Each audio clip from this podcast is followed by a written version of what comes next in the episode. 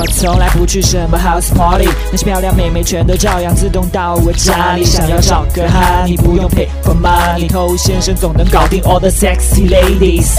什么都不会，就是会把妹。欢迎收听《把妹宝典》，我是偷先生。在关注我的这些兄弟们当中，当然有很多年轻的朋友。那年轻的朋友当中，还有一部分呢是在校大学生，因为他们所处的年龄阶段的问题，可想而知，这个需求是非常的旺盛，是吧？但同时呢，这个阶段又正好是撩妹经验最少的时候。你看，人生就是这么的讽刺。身体好的时候不会撩，会撩了。身体大不如前，是吧？那么我们今天呢，着重来帮助一下校园里的兄弟。作为一个过来人，我非常懂你们的苦。你正在收听的是最走心、最走肾的撩妹节目《把妹宝典》，添加微信公众号 k u a i b a m e i，参加内部课，学习不可告人的撩妹套路。内部客服微信号。A R T T O U，好，欢迎在节目之外去添加我们的微信公众号。想学习不可告人的内部课，可以去添加我们的微信号。熟悉我的兄弟知道，我以前学的是理工科，然后专业非常坑，叫做空调与制冷，班上只有一个女生。但即便如此，依然无法阻止我前进的步伐，是吧？还是撩了很多的妹子，而且在那个时候呢，就已经开始帮身边的一些同学啊、朋友出出主意、支支招。那我现在回过头去想，其实我当年支的很多招是不靠谱的，但唯有一条，一直到今天，我细细回想起来，都觉得这是在大学撩妹里面至关重要的一点。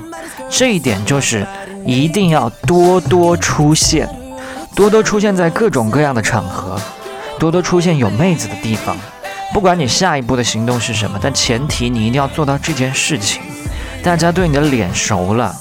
才会对你有熟悉感，才会有更多的几率跟你认识，也才会有更多的几率对你产生感觉。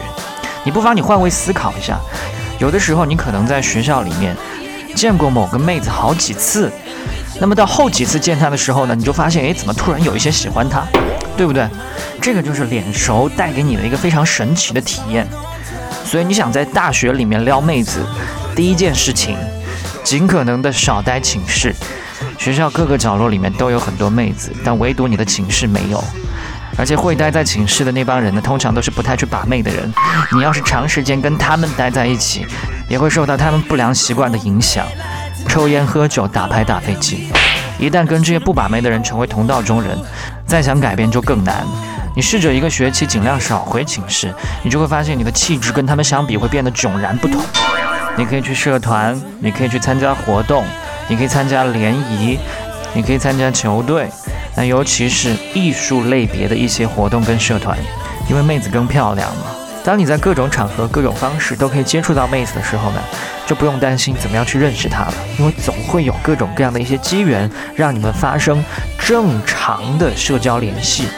那其实不管是在学生时代还是步入社会，你要去把妹，你当然都要有你出类拔萃、优于其他人的地方，这样才是一种高价值的吸引。那在校园这个环境里面，可能局限性会大一些，没办法让你有什么太了不起的事情，但恰恰是有这些限定，才让你稍微有一些亮点，就成为一个高价值了。这些东西对于一个走向社会的人来说可能不算什么，但是对于一个学生来说已经还不错。所以你在学生时代一定要去找到自己擅长的一些东西。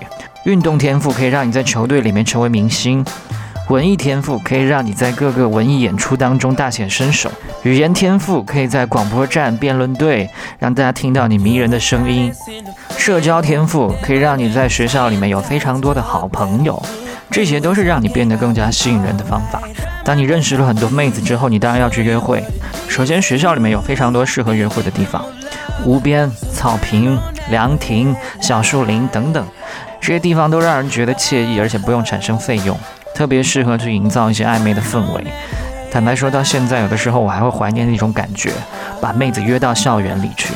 但是你作为一个学生的话，除了这些地方，你应该带妹子去更多。校园之外的地方去找找乐子，所以你一定要对这个城市当中最有趣、最好玩的一些地方都要了若指掌。很多妹子读大学，她们都是外地来的，所以对这个城市当中有趣的地方全然不知，一切都是好奇的新鲜的。如果在这方面你能够轻车熟路，带着她开心尽兴，那这个妹子怎么会不爱跟你在一起呢？好了，今天的校园撩妹就跟你聊这么多，我是偷先生，祝你早日成功。